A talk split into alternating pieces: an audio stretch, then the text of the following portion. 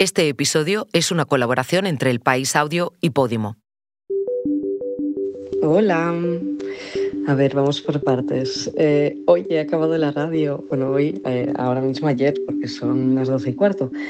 Pero sí, sí, estoy emocionada. Em, bueno, no sé, es como un subidón. Esto es volver a nacer. Esta historia empieza con una frase que todas tememos. Cáncer de mama. Más cuando eres joven como Isabel el cáncer de mama es una enfermedad que una de cada ocho mujeres españolas desarrollará en algún momento de su vida, y aunque ha salido de las consultas para hacerse visible, todavía quedan tabúes por romper. Soy Silvia Cruz La Peña. Hoy, en el país, cáncer de mama, revivir y celebrarlo.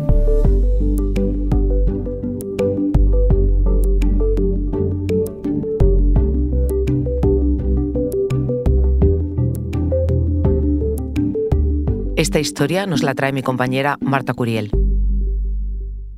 Era 6 de septiembre de 2022. Isabel San Pietro, Isa, ese martes se puso... Divina, em, espléndida. Porque era su último día de radioterapia, un tratamiento que empezó 15 días atrás en un hospital de Barcelona. Isabel es bióloga, trabaja en el departamento de calidad de una empresa y tiene 33 años. Es una de las 35.000 mujeres a las que se les diagnosticó el año pasado un cáncer de mama en España. Como ella, un 10% tienen menos de 40 años, aunque la edad de incidencia está por encima de los 50. Ese martes llevaba a sus espaldas 16 quimios, una cirugía y 15 sesiones de radioterapia. Así que para ella era... Y hoy ha sido especial ha sido un día muy especial. Se levantó temprano. Ducharme como siempre para ir bien limpita y sin cremas restantes porque no puede haber crema de la zona radiada. Y entonces me fui a por el desayuno. Para el desayuno compró dulce y salado.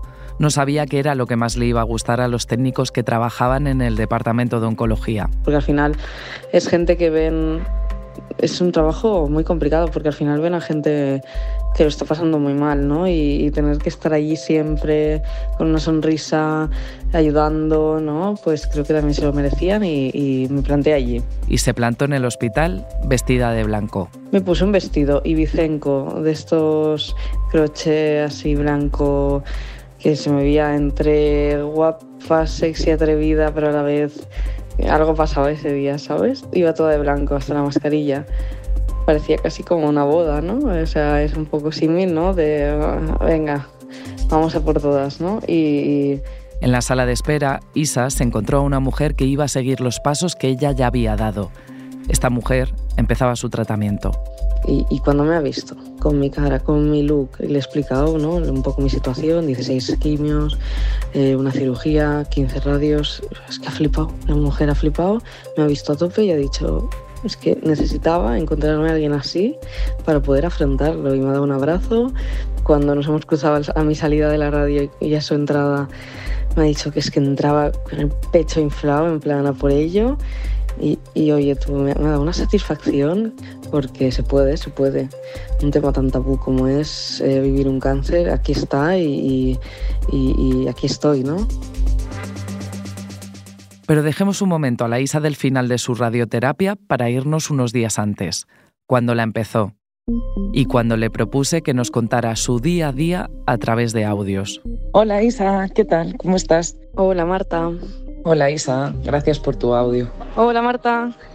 Eh, ok, he entendido lo de los audios. La verdad que soy bastante novata en esto de los audios porque no suelo usarlos, pero me vas a acabar enganchando. A Isa la conocí hace unos años en Barcelona, cuando ella no había escuchado esa palabra, cáncer, al menos no en primera persona. De ella lo primero que te impactaba era su pelo, una melena larga y de color castaño claro también su sonrisa continua, una de estas que se ven las encías de lo grande que quieren hacerse. Por eso, cuando llegó el diagnóstico, pensé rápidamente en ese rasgo tan característico de ella. La busqué por Instagram y ahí estaba, arroba soy Isa y mi sonrisa. Pues sí, soy Isa mi sonrisa, pero también a veces soy un poco ministra. La verdad que el no parar también me ayuda a sobrellevar todo este toda esta época que estoy viviendo, ¿no? Em, bueno, un poquito así para ponerte en situación, radioterapia. Eh, tengo 15 sesiones por delante. Isabel utilizaba las redes sociales como parte de su tratamiento. Es algo que en los últimos años se está expandiendo entre quienes sufren esta enfermedad. Sobre esta cuestión hay diferentes aspectos a tener en cuenta. Como recogía hace poco mi compañera Jessica Mouzo en un reportaje, los psicooncólogos creen que hay beneficios en esta visibilidad, pero también advierten de los riesgos entre los que pueden estar que el paciente puede perder el control y los espectadores enfermos frustrarse con el relato ajeno. Es por ello que Isa deja claro que esta historia es su historia, lo que le ha funcionado a ella, y que la positividad con la que ha afrontado esto viene en ella de serie. En sus redes me encontré que para afrontar cada una de las 15 sesiones les había pedido a 15 de sus amigos y familiares que le enviaran una foto escenificando con lo que quisieran un número. Un número del 1 al 15. Por ejemplo, el, número 6. El número 6 es un rizo de una prima mía que se cortó el pelo, tiene el pelo rizado como yo lo tenía y, y le apareció ahí un 6 y dijo, esta es la mía. 10 también ha sido muy divertido porque es un 10 que el 1 son todo pañales cagados con, con, caca radioactiva, como dice su madre, y el 0 es el bebé, ¿no? De una amiga Ana que también me ha sorprendido cómo me ha acompañado durante este tiempo. Su objetivo era entretenerse, informar de cómo se encontraba, pero también... Dar luz a esta enfermedad que no solo es muerte, también conlleva una carga muy importante que tiene que hacer cada persona que la lucha y, y y esa carga, si la divides un poco entre todos los que te ayudan, eh, es un poco menos pesada, digamos. Y a la vez es un poco psicólogo, ¿no? Eh, el abrir esos pensamientos, abrir esas palabras que igual nunca dirías. Además, sirvió precisamente para eso, para afrontar conversaciones que no se suelen tener. El número 8 estaba hecho de cervezas. Me surge la duda, ¿se puede beber estando en este tratamiento? Hola Marta, pues bueno, no te voy a mentir, se puede beber, se puede beber durante esta época. La ingesta de alcohol nunca es inocua, ni aunque se beba de forma moderada, pero poder seguir con una vida lo más normal posible era importante para ella. Si te entra bien, pues no pasa nada, pero está claro que, que no entra igual el alcohol en el cuerpo, ¿no? Y, y, una cerveza está bien, pero, pero poco a poco. Yo he hecho la estrategia de claritas, cerveza con limón, pero bueno, la verdad que no me han prohibido nada en mi vida cotidiana que, que, que diga, igual la me han sacado, pues yo qué sé, el sushi. Pues no, no me han quitado. Lo, lo único que me dijeron fue que, que carne cruda o, o, o, tipo de matanza, pues para evitar posibles contaminaciones, ¿no? Pero, pero bueno, un poco como si estuviera embarazada. Un momento, ahora volvemos. Pero antes te contamos una cosa. Hoy en el país te recomendamos Queridas Hermanas con la visita de Irene Montero. Y ya tienes toda la temporada completa en Podimo. Entonces, bueno, fue muy imprevisto, obviamente, porque yo ni siquiera había empezado a pensar en el parto con 25 semanas. ¿Cuántos años tenías? Con 30 me quedé embarazada, no, con 29 me quedé embarazada, con 30 tuve a Leo y a Manuel en el año 2018. Queridas Hermanas es un podcast exclusivo de Podimo. Porque escuchas mientras te informas con las mejores historias, te regalamos 30 días gratis de suscripción a Podimo, la app de podcast y audiolibros. Date de alta en podimo.es barra hoy en el país. Después, solo 3,99 euros al mes.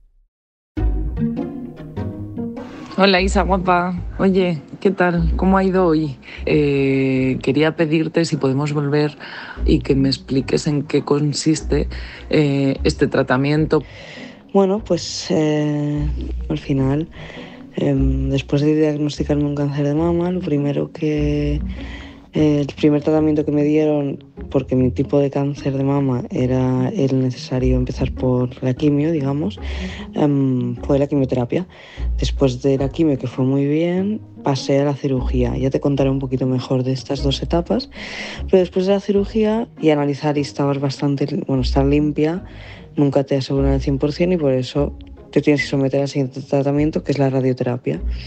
La radioterapia al final es, es una radiación hacia tu cuerpo muy localizada, en la cual matan o queman las células, eh, las posibles células cancerígenas y las células buenas, por supuesto, de tu cuerpo para asegurar que mm, si ha quedado algo se elimine en esa parte y además prevenir, ¿no? Al final es una prevención, se ha quedado algo, esa célula puede moverse o esa célula puede llegar a generar un nuevo tumor, ¿no? Esas células se destruyen con altas dosis de radiación. Y bueno, ahora mismo mi audio te lo envío impregnada en crema porque tengo que hidratarme muchísimo la piel porque si no se me, se me quema como, como con el sol, ¿eh? o sea, tampoco mucha más diferencia, pero bueno, la verdad que tengo una, una teta morena y una teta blanquita, pobrecitas.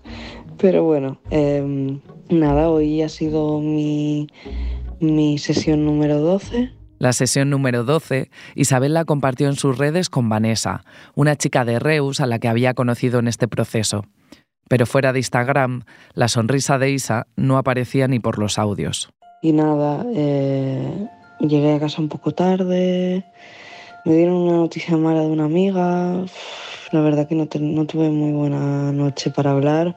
Hoy tampoco he pasado muy buen día, pero oye, tú me animo ahora a, a enviarte un audio, ¿vale? La radioterapia, qué tratamiento. Eh, la verdad que cuando empecé me daba bastante miedo. Después de todo, ¿no? El cuerpo está muy débil, ahora otro tratamiento, pero bueno, de momento lo estoy llevando muy bien. Y, y nada, y las sesiones las hago cada día mejor. Eh, no sé, con ganas de acabar, por supuesto. Y nada, yo hoy contenta porque he tenido, una, he tenido visita con mi doctor, mi radiólogo, y me ha dicho que estaba muy bien, que el, quemado de la mama está muy leve, eh, que estoy respondiendo también bien en general porque no tengo muchos efectos secundarios y, y, al final pues bueno se me quema la zona no se está se está viendo tratamiento así que nada con ganas y y, y a por ello mañana por la número 13 ya te cuento vale un besito Hola, buenas tardes, Isa. ¿Qué tal? ¿Cómo estás? Lo de los efectos secundarios, sé que me has dicho que tenías pocos, pero ¿me puedes contar más sobre ellos? La verdad que la radioterapia, cuando te la comentan después de una quimio, te parece que, bueno, va a ser nada, ¿no? Pero al final es otro tratamiento, es otro tratamiento que, que quieras o no, afecta a tu cuerpo, afecta a partes específicas en mi caso la mama, ¿no? pero a la vez también me ha generado un poco de cansancio que se ha juntado con los efectos que me quedan de la quimio y eh, los grandes efectos es el cansancio y la zona quemada y hoy me han dicho que estaba muy bien, entonces que me lo controle y me, me vuelven a ver el miércoles que viene. El miércoles siguiente llegó la charla de su oncólogo. Es algo que su médico suele hacer.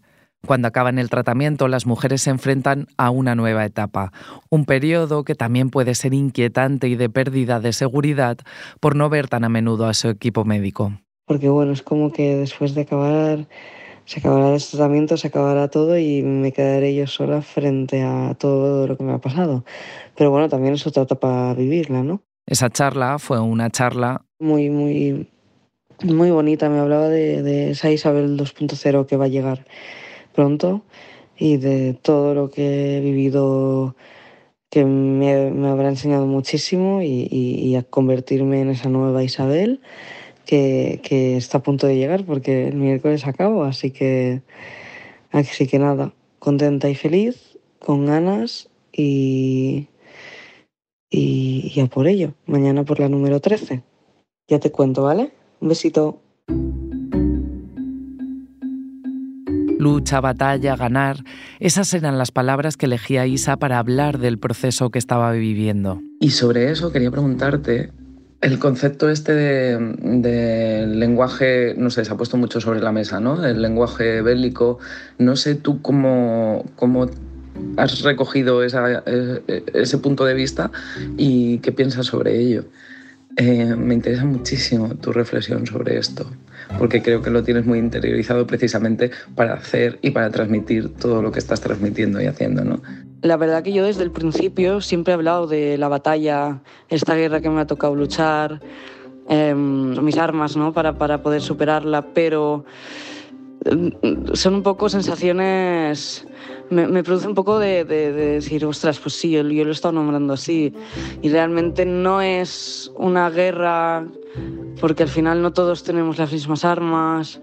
Em, hay gente que haciendo lo mismo que tú, haciendo la misma lucha, no sale. Entonces, estar luchando, no, yo he estado, es que he estado sobreviviendo, ¿sabes? No es la guerra, sino al final es el resultado positivo o negativo, pero, pero, pero bueno, que yo, yo misma sigo usando estas palabras, ¿eh? creo que se mm, dan un juego o, dan un significado muy similar al que son, aunque no estemos en guerra, ¿no? Eh, tengo un 50-50 con esta, con esta gran controversia que hay ahora con la batalla del cáncer o la guerra del cáncer, ¿no? Pero yo seguiré usando estas palabras. Y a ver qué más me has preguntado, porque claro, yo encima también te quería comentar que a veces me faltan las palabras, ¿no? El chemo brain, que es eh, cómo le afecta la química que nos han puesto en el cuerpo al cerebro, es muy importante. Entonces, que disculpa si en algún momento no me expreso del todo bien o, o me cuesta un poquito más sacar la palabra, porque es, es por eso. Y por ejemplo ahora pues no me acuerdo de lo último que me has preguntado, pero... Ah, lo del coche, sí, ahora sí.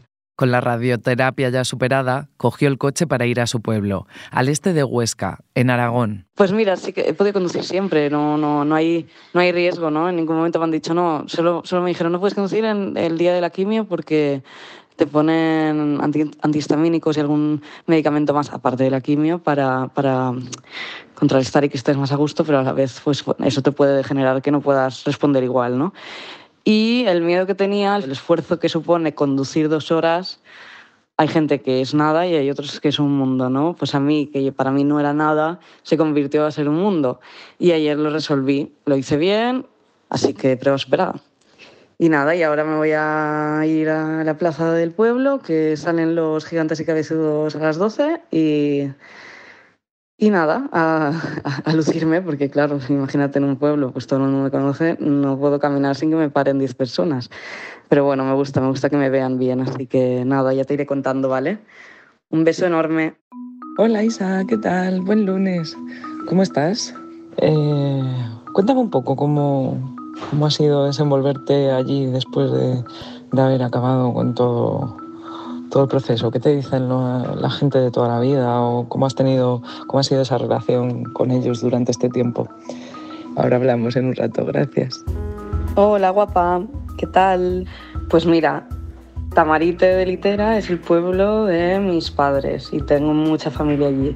Entonces, claro, y presentarme allí después de todo con mi pelito y mi sonrisa, la gente ha flipado. Claro, verme a mí de repente así, sin mi melena. Y luego gente incluso que ni siquiera sabe quién soy y, oh, tal, este pelito, este pelito me suena, yo también paso un cáncer, tal. Pues al final no, no me cansa que me lo repita, no me cansa explicarlo porque es una experiencia más de mi vida, es una terapia ¿no? personal, en que lo que me quede dentro se quedará dentro, ¿no? Entonces, ¿para qué? Eh, tenía un recibimiento que eso faltaba la pancarta en el pueblo de felicidades Isa, o sea, y, nada, muy feliz, muy feliz, muy feliz ya haciendo planes, buscando algún viaje, mirando a ver cómo retomo mi vida laboral, bueno, y mi voz lo dice todo, ¿no? O sea, canté, hablé muchísimo, estoy aquí afónica, pero es que esto es, esto sí que es signo de, esto, es, el efecto secundario de unas fiestas de Tamarite. Hala, un abrazo. Así fueron pasando los meses y así me lo fue contando, estrenando a la que su médico llamó una ISA 2.0. Sí, nos vamos de concierto. Tengo muchas ganas eh, porque, bueno, lo cogimos cuando yo estaba en pleno todo y, o sea, llegar así de bien lo vamos a dar todo. Además, vamos 17 a bailar Rigoberta a, tope. Y, sí, sí, estoy muy emocionada porque voy a escuchar a mi mamá en primera persona y delante de ella, que vamos, lo disfrutaremos todas mucho.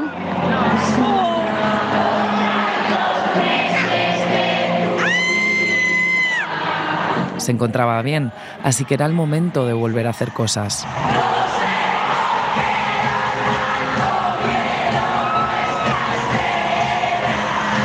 Hasta que llegó otra fecha importante.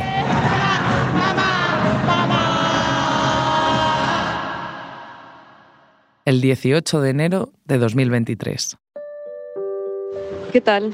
Venga, vamos al lío. Eh, fiesta, la fiesta de la vida, no sé cómo le voy a llamar. Sí, bueno, em, el plan es coger una casa rural el fin de del 20 al 22 de enero y em, esa casa está en Pons, que Pons está como a 40 minutos de Lleida en coche o a una hora y media de Barcelona. Ay, pone que ya hemos llegado. Podemos... Qué guay, oye, las vistas muy impresionantes. Esa primera fiesta de cumpleaños de esa nueva Isa fue el motivo perfecto para reunirme con ella y verla físicamente, después de que hubiéramos pasado cinco meses hablando por mensajes de voz. Yo creo que yo me voy a poner en la primera planta con Sophie, me parece.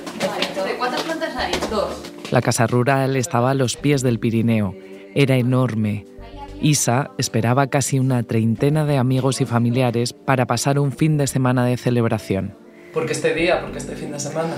Pues porque hoy es 20 y busqué el fin de después de un año del diagnóstico. A mí me diagnosticaron el 18 de enero eh, y entonces ahí empezó, empezó la nueva ISA. Mucha gente me dice, ¿por qué lo celebras, eh, celebras una fecha así, no? Porque qué, qué, mierda de fecha, y es verdad. Pero es que he llegado a un año más y perfecta. Es que cómo no lo voy a celebrar, ¿sabes? Entre el 20% y el 30% de los cánceres de mama no tienen curación. Y eso, tras el positivismo y las sonrisas, no deja de resonar, más cuando no es la primera vez que te has enfrentado a esto. Eso era algo que era mejor hablar cara a cara, así que antes de que la fiesta arrancara, le pedí que me contara cómo empezó todo. ¿Tu familia había tenido algún caso? ¿Tenías antecedentes? ¿Algo que tú tenías el run run durante...? Pues mira, mmm, sí, porque está claro que entramos todos en la ecuación y sí, en mi familia ha habido casos, mi madre, por ejemplo, pero no de mamá, ¿eh? de la verdad que cáncer de mama nadie, pero sí que mmm, te pones a pensar y quién no tiene a un familiar ¿no? que ha sufrido de cáncer y algunos lo han superado, otros no, pero bueno, yo estoy aquí luchándolo, así que sí. Según los investigadores como Montserrat García Closas, una de las más reconocidas en epidemiología del cáncer, su origen responde a causas complejas. Se trata de una combinación de cuestiones genéticas y ambientales. Los procesos son diferentes según cada persona, pero hay causas comunes. Un nódulo palpable en la mama, generalmente no doloroso, es el signo más frecuente por el que se consulta, pero también es frecuente la retracción del pezón o alteraciones en la piel de la mama.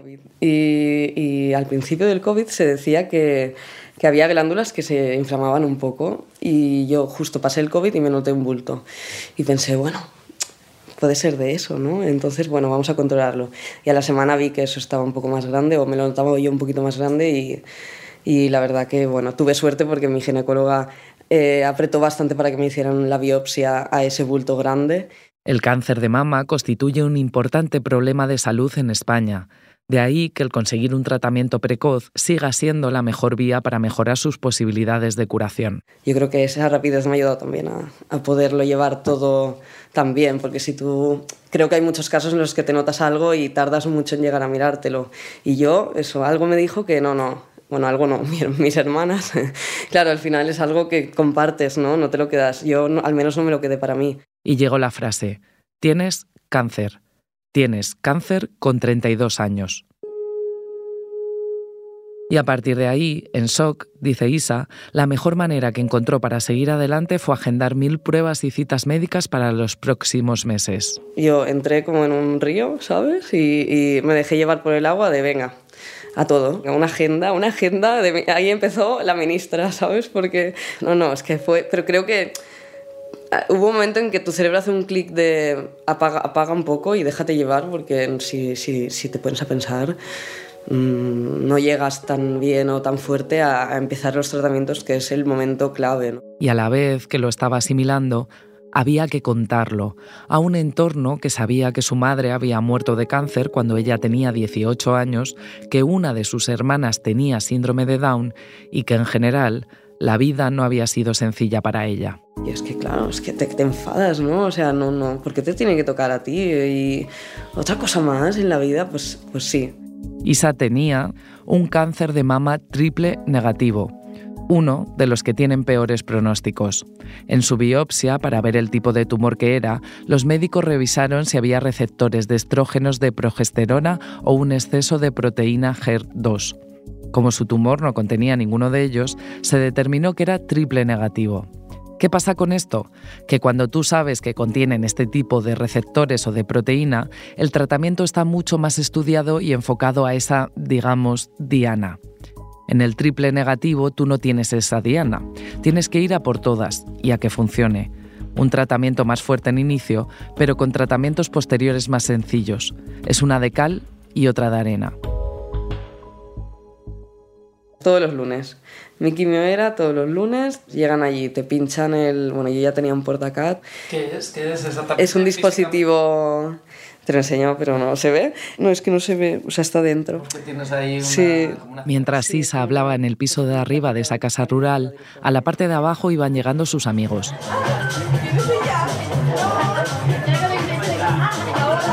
Una buena representación de todos los que habían estado con ella desde mucho antes de que esa palabra llegara a su vida, incluido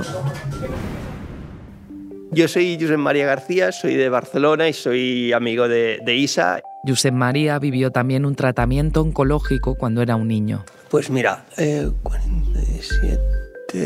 Esto es hace como 38 años, imagínate. Fue de las primeras personas en España en llevar un portacat. Bueno, lo que me dijeron en aquel momento fue la primera persona como que le habían puesto esto y tal. Josep María me contó que ese dispositivo metálico es del tamaño de una moneda de 5 céntimos y que tiene un grosor de un centímetro. Digamos que es un catéter central interno que se utiliza para administrar la medicación y para extraer sangre. Cuando empezaba el tratamiento era muy agresivo, eh, eh, pues la gente eh, tenía una frase que decía, me he quedado sin venas, ¿no? Entonces, bueno, es un cambio, fue realmente una revolución eh, esta forma de tanto pinchar, dijéramos, para poner el tratamiento como para extraer sangre, por ejemplo. Justo eso que me estaba contando a mí en ese momento, lo hizo con Isa cuando empezó su tratamiento. Para ella, Josep María fue su avanzadilla. Sí, yo creo que sí, porque cuando Isa lo, lo explicó, eh, bueno, le, le pude explicar también unas- un poco cómo era eh, ¿no? hace muchos años. ¿no? Eh, Isa es increíble ¿no? Durante todos estos meses, cómo lo ha vivido, ¿no? cómo afrontaba cada ciclo de tratamiento. A ese dispositivo, Isa le llamó Mariano. Me lo quitan ya, ¿eh? Mariano ha sido un descubrimiento. Me da pena porque me ha ayudado una mucho. hombre. Le acompañó durante toda la quimioterapia y también cuando llegó el momento de la cirugía. El objetivo de una cirugía es extirpar el tumor y los restos que pueda haber. Existen dos opciones de cirugía en las mujeres con un cáncer de mama localizado. Una mastectomía, en la que se extirpa toda la mama, o una cirugía conservadora, en la que se quita el tumor con una pequeña cantidad de tejido sano alrededor. Esa fue la que le practicaron a ella. Yo, por suerte, pues mira, fue tumeroctomía y ahí se quedó, ¿no? Pero es que lo puedes perder todo, porque hay gente que le sacan todo. Por lo que me contaba Isa, la operación fue un punto de inflexión, pero también lo fue verse con cicatrices y afrontar la caída del pelo. En definitiva, asumir que tú, a partir de entonces, ya no vas a ser como te has conocido hasta ese momento. Cambias, cambias, tú eres otra persona. Y ahora me miro y digo, estoy bien, ¿eh? Pero joder, es muy fuerte. Yo hay días que me levanto y veo mi pelo y digo, no puede ser. Porque es que se descontrola, tan, tan cortito y tan rizado se descontrola. Y pues bueno, me está saliendo bien, igual, bien, ahora ya bien. El pelo ha sido muy, muy difícil porque es lo que más te hace verte tú otra persona. Eh, ¿Cuándo es como el pelo? Ha venido un último coche. Sí, ya estamos todos, ya está. Ya, ahora ya vamos a comer y a disfrutar y, y al lío. Sí, sí. Pasarlo bien. Cuando llega la noticia del cáncer, con 32 años, la maternidad es un tema que hay que contemplar. Al final, el tratamiento es tan agresivo que quizá el cuerpo de Isa no pueda afrontar un embarazo natural. Eh, burgers tipo ameri- americanos, y las haremos todos luego que cada uno se monte. Es por eso que hay posibilidad de someterte a un tratamiento rápido de superovulación, en el que te extraen óvulos para congelarlos. Y ahí tengo mis óvulos de 32 años. sí, sí.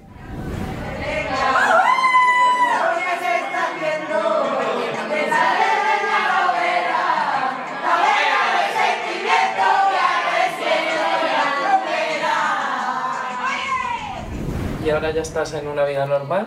¿Hay alguna cosa que tengas que tener? Eh? Eh, estoy en una vida normal, sin la regla, pero mi oncólogo me dijo que ya se estaba activando la parte hormonal dentro de mí porque las, las analíticas te lo miran.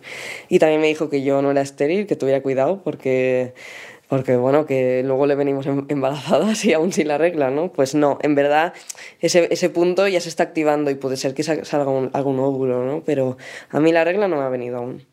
Un combo de situaciones de alto riesgo que pusieron su vida al revés y que por el camino le hicieron ver que lo importante es el tiempo. Es como una sensación increíble, ¿eh? Porque, oye, no, nadie te aseguraba estar allí, ¿sabes? Disfrutándolo otra vez y de repente, oye, que he vuelto a este sitio, he vuelto a ver a esta persona y para mí es como mi primera vez porque, porque yo estoy ahora haciendo todo por primera vez. Algo que también entendieron sus amigos ese fin de semana, que quisieron acompañar la tarta con la primera vela que sopla esa ISA 2.0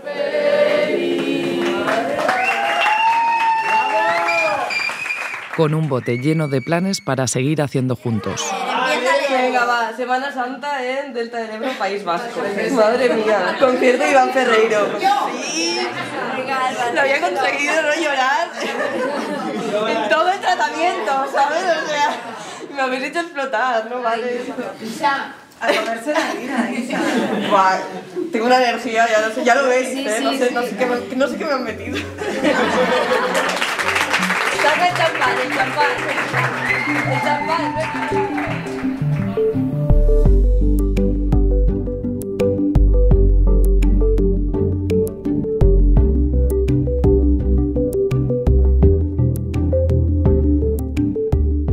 Este episodio es una colaboración entre El País Audio y Podimo. Es una historia de Marta Curiel. El diseño de sonidos de Nicolás Chabertidis y la edición de Ana Rivera. Yo soy Silvia Cruz La Peña y he dirigido este episodio de Hoy en el País, edición fin de semana. Mañana volvemos con más historias. Gracias por escuchar.